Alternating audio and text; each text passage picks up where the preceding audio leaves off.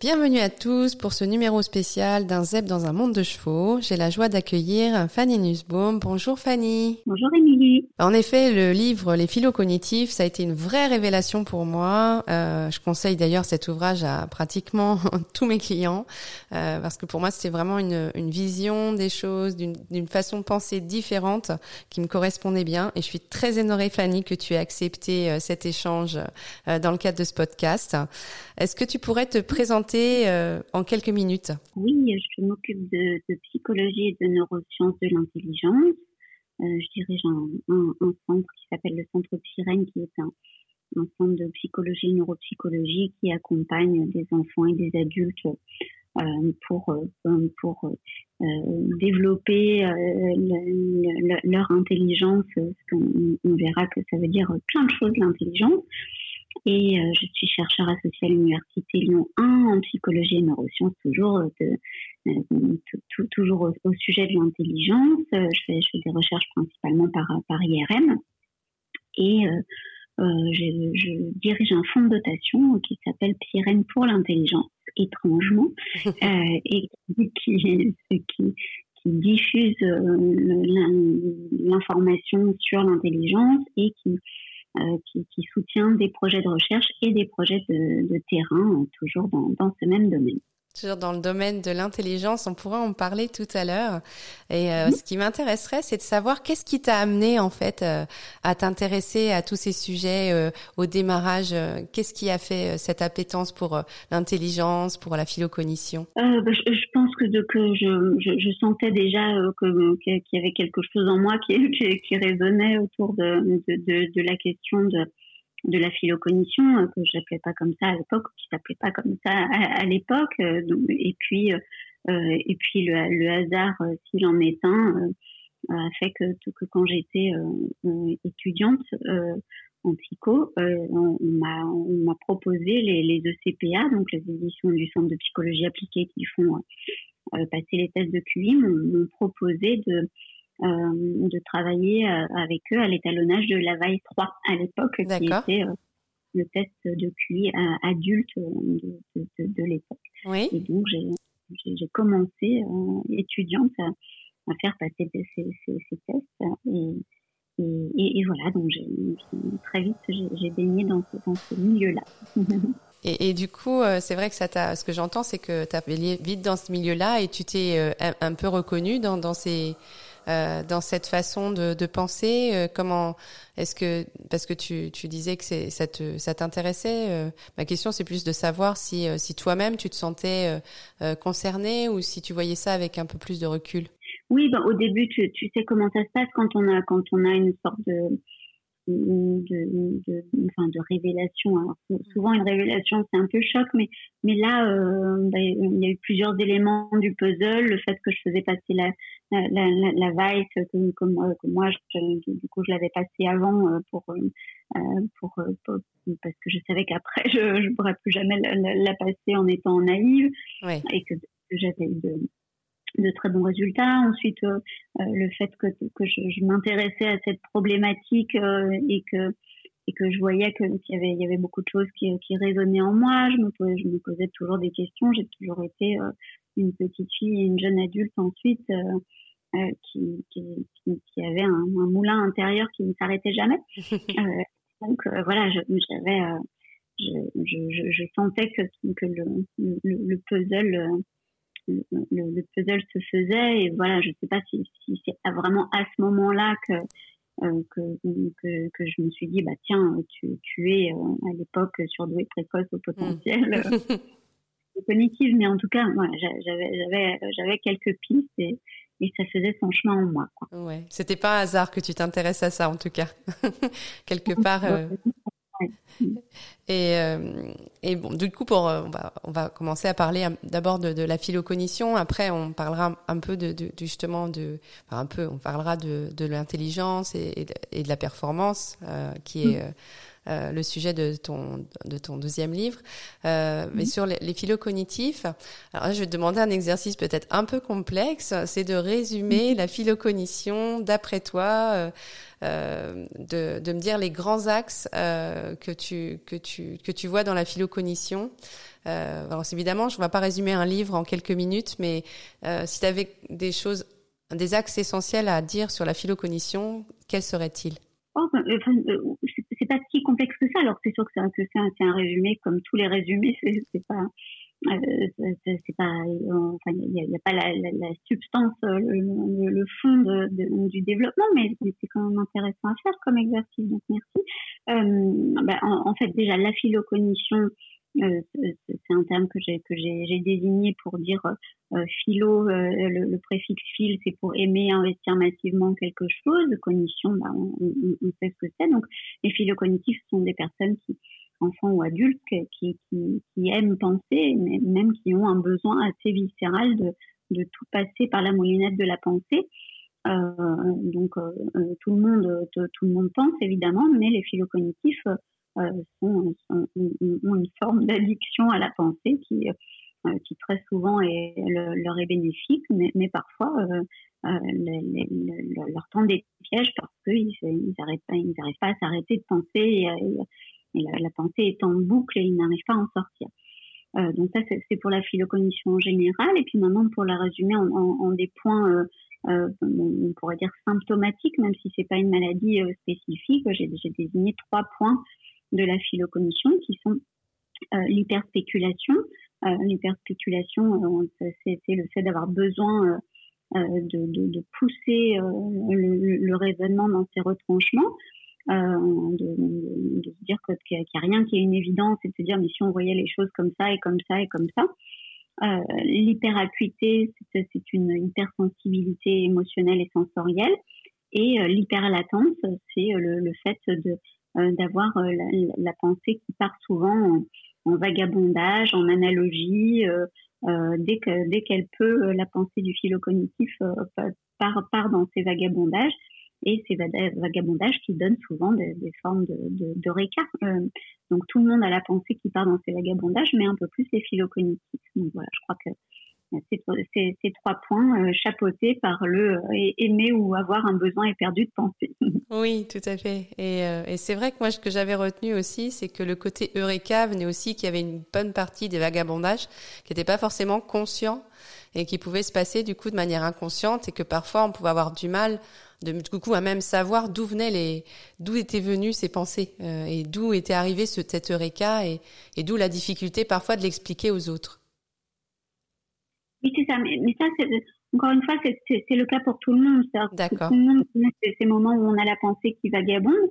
Et, ça, ça, ça, s'appelle le, le, réseau de mode par défaut. D'accord. Euh, on, on, appelle chez nous le DMN, euh, Default Mode Network. Et, et ce, ce réseau-là, il, il s'active dès que dès qu'on est dans un, un parcours automatique euh, en voiture, dès qu'on est sous la douche euh, ou euh, ou devant un feu de cheminée, etc. Enfin, voilà, il y a des moments où, on est un peu comme hypnotisé, où la pensée euh, va dans tous les sens. Sauf que euh, chez les et, pardon, et on sait aussi que ce type de pensée-là est, euh, est, est, source de créativité euh, parce que on, sait maintenant quand, quand, on étudie la créativité sur le plan de neuroscientifique ou neurophysiologique, on voit que le DMN est, est, très impliqué euh, dans, la créativité, donc dans, ces eureka.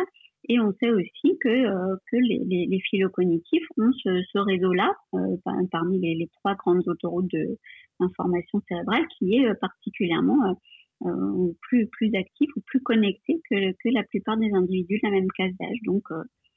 Voilà, c'est pareil, mais, mais, mais, mais, plus. Plus, en fait, toujours plus. Et, et c'est ce qui peut même paraître trop pour certains parfois. Euh, en tout cas, moi, c'est ce que je perçois dans les dans les gens que je rencontre, c'est que souvent dans l'environnement, ils sont perçus comme euh, allant euh, parfois trop vite ou euh, ou, ou étant plus trop sensibles ou euh, voilà. Donc c'est, je sais pas si toi tu tu observes ça, mais moi c'est ce que j'ai observé pour mon cas personnel ou dans les personnes que je peux accompagner. Mmh. Oui, oui, exactement. Il y a là, c'est un, autre système, la sensibilité, qui est le système de science, euh, le plan neurophysiologique, mais je crois que c'est vraiment important de, le préciser, mais, mais en effet, il y, a il y a le fait de sentir euh, les émotions particulièrement, de sentir d'arriver dans une pièce et de sentir peut-être euh, plus tôt que les autres quand il y a quelque chose qui est un peu peu particulier sur, sur le plan d'une tension émotionnelle euh, et pareil sur le plan sensoriel, de détecter l'information sensorielle plutôt que les autres, qui fait mm. que euh, bah, qu'elle peut être aussi gênante pour soi. Oui, tout à fait. Et puis, euh, bah, écoute, on va passer sur sur l'histoire de, de l'intelligence euh, et de la performance, euh, justement parce que euh, bah, c'est pas parce que on est philo-cognitif ou qu'on a on a accès, enfin, qu'on est face à cette philo-cognition qu'on est plus performant que les autres. et et c'est pas forcément non plus une question forcément d'intelligence. Euh, Est-ce que tu pourrais, enfin moi, je voilà, j'ai pas non plus envie de travestir la pensée de ce que tu as écrit euh, dans ton livre. Euh, et mais voilà, du coup, qu'est-ce que tu pourrais me dire justement sur cette notion d'intelligence par rapport à la philocognition et aussi de performance? En fait, on, a longtemps, même très longtemps, considéré jusqu'à aujourd'hui, il y a encore beaucoup de gens qui considèrent que, que l'intelligence et, et, la philocognition, c'était la même chose. C'est-à-dire que enfin et même que c'était la même chose qu'un OQI. Et, euh, et donc euh, ben, déjà la, première chose à dire à mon avis c'est que, que, que le, la philocognition n'est pas forcément liée à un QI élevé. Euh, euh, disons, quand on a un QI élevé, euh, il y a de grandes, grandes, grandes chances qu'on soit philocognitif, mais c'est pas vrai à l'inverse. On, peut très bien être philocognitif sans avoir un QI élevé.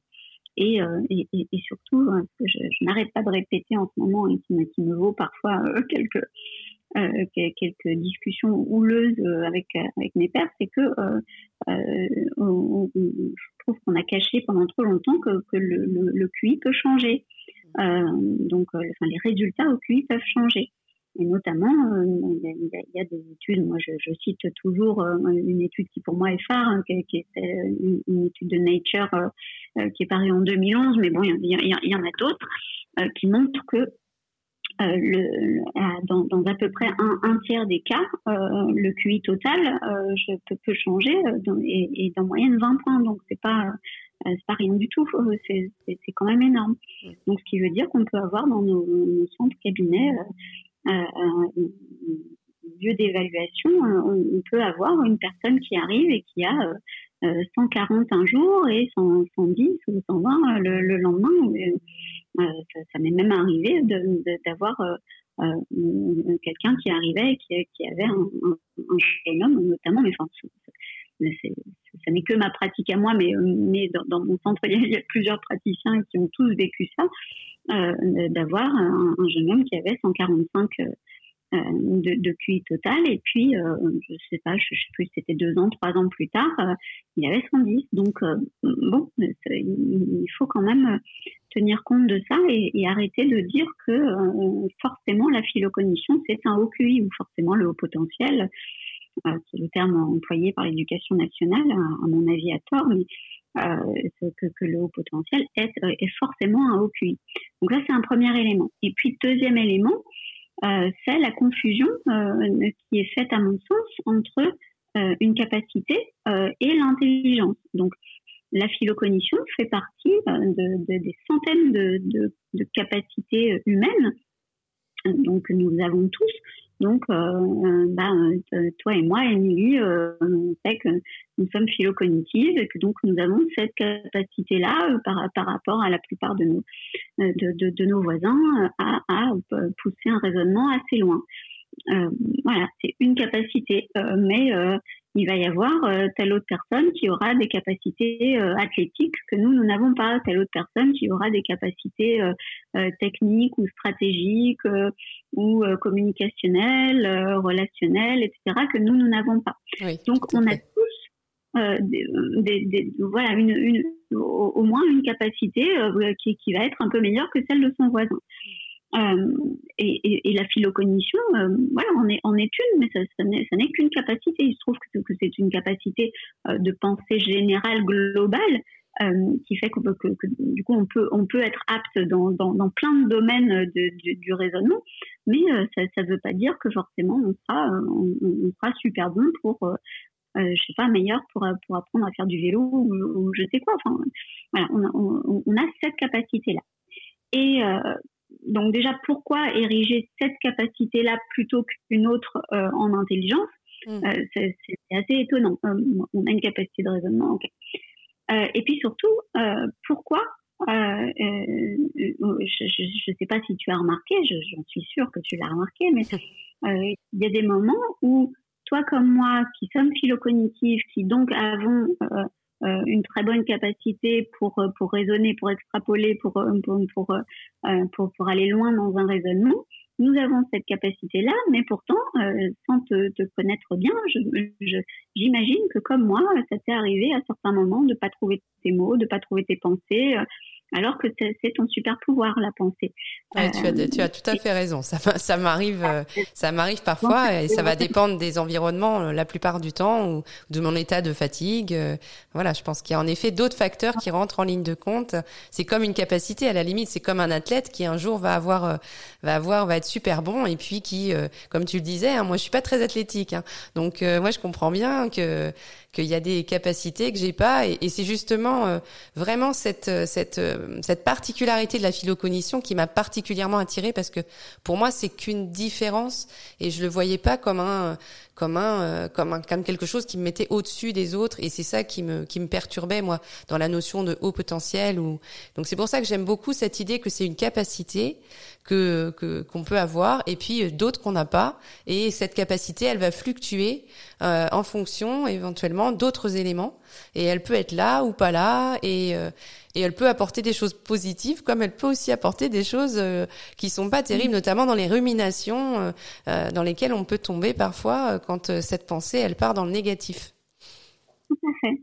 Et alors après quand tu dis euh, euh, je, enfin, j'aimais pas qu'on me mette au-dessus des autres. Ou, euh, oui et non, en fait, disons que, que oui, c'est sûr que tu es au-dessus, comme moi, que de, de, la plupart des gens dans le domaine du raisonnement, mais pas dans les autres domaines. Donc, voilà, moi, quelqu'un qui est qui est, qui est un, un, super athlète, je, je, je, vais dire, bah oui, il est meilleur que moi, puisqu'il arrive et qu'il me dit, moi, je fais euh, je, je, suis bien meilleure, euh, je suis bien plus à l'aise avec mon corps que, que toi, bah, je dirais ouais, ok, c'est vrai, je peux. Euh, voilà, mais, mais c'est une capacité comme une autre, je dirais. Tout à fait. Donc, euh, on, on, a d'un côté ces capacités, et puis de l'autre, euh, cette idée qu'il il y, y, a des moments où quelques capacités qu'on ait, athlétiques, créatives, stratégiques, peu importe, ou philocognitive, eh ben, il y a des moments où, euh, où, où euh, euh, on n'arrive pas à exprimer au mieux cette capacité. Même parfois, on n'arrive pas à exprimer du tout. Hein, comme on le disait, et à ce moment-là, on est complètement empoté avec sa pensée et, mm. et ça dépend de soi-même, de son environnement, d'une alchimie qui qui se fait pas à, à, certains moments. Et tout d'un coup, on, on, va être là et puis après, après coup, on va se dire mais, mais mais pourquoi j'ai pas répondu ça? Pourquoi j'ai pas dit ça? Mais comment ça se fait? Pourtant, je suis pas, je suis pas stupide. voilà.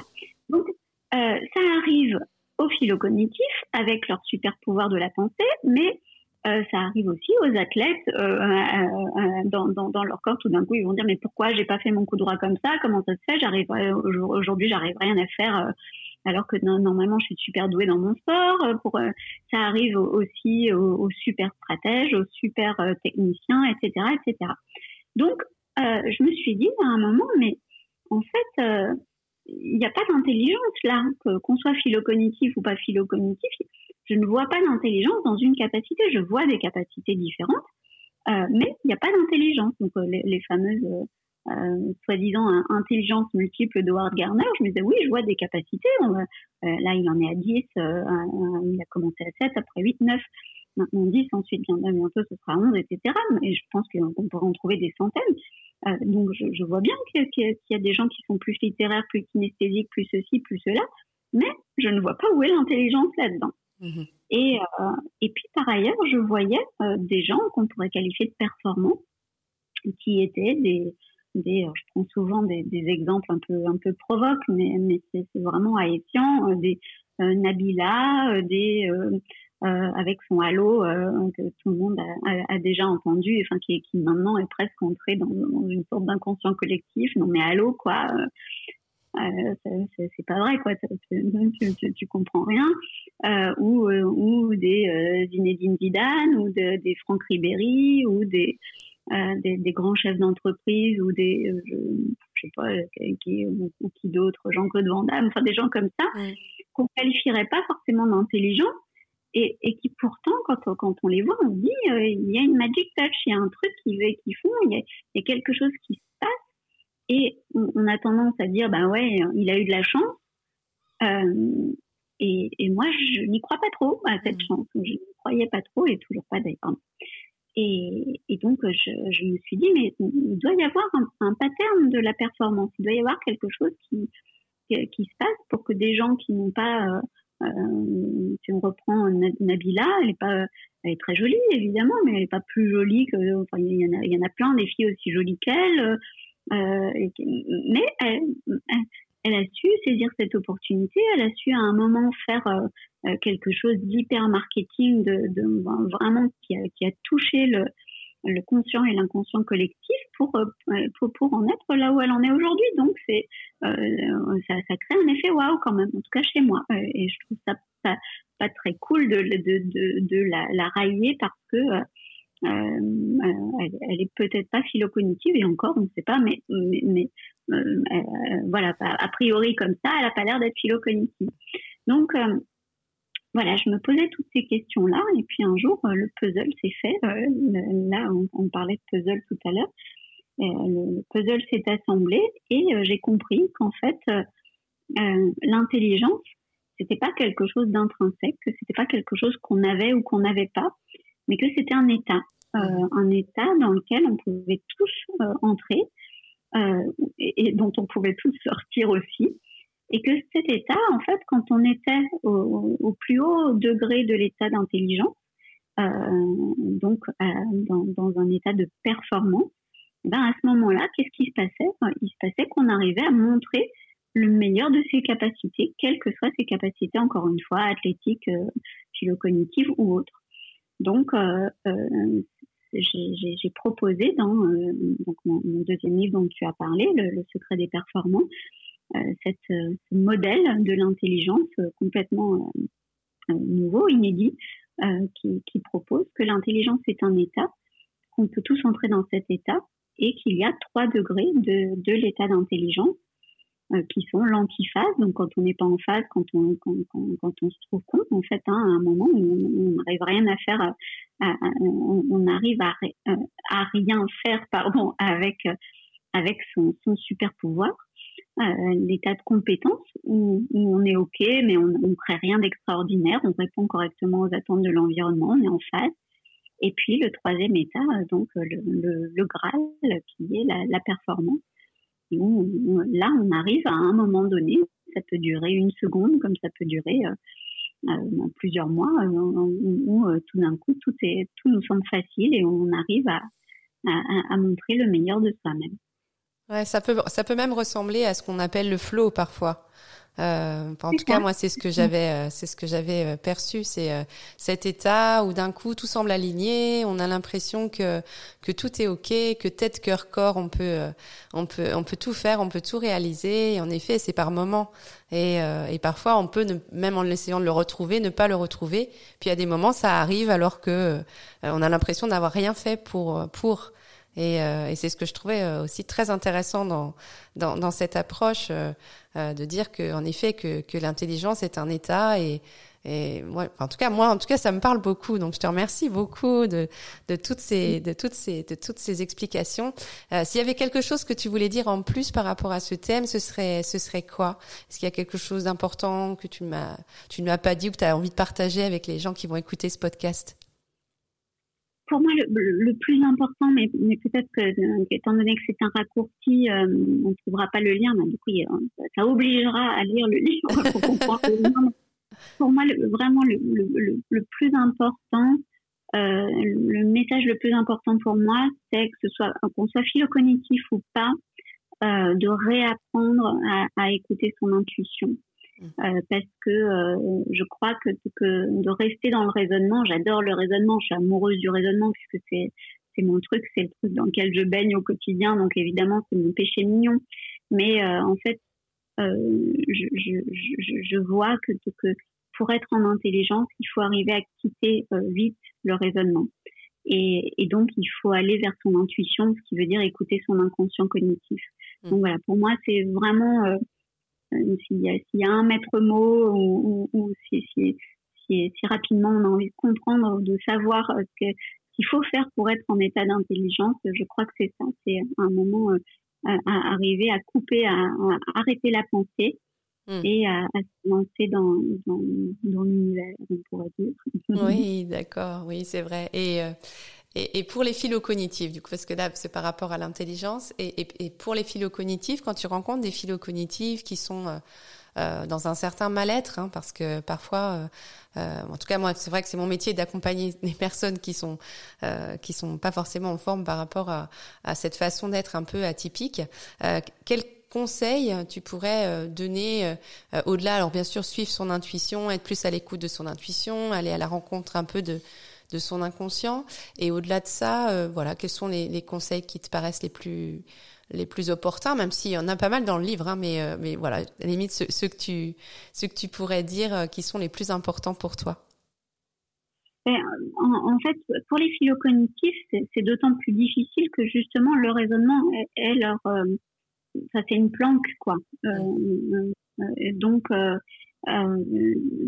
c'est toujours facile, je trouve, surtout pour un philo cognitif, évidemment, de se planquer derrière le raisonnement ou derrière la circonspection, derrière le fait de dire ah non, je vais réfléchir encore un peu avant de me lancer parce que j'ai besoin d'avoir vraiment tous les tenants et aboutissants ou de de se dire je, je euh, je, je vais pas, je, non, je vais pas m'exposer. Je trouve ça complètement ridicule. Il faut, moi, je suis, moi, je suis un penseur, quoi. Enfin, euh, tu, tu vois, cette posture-là.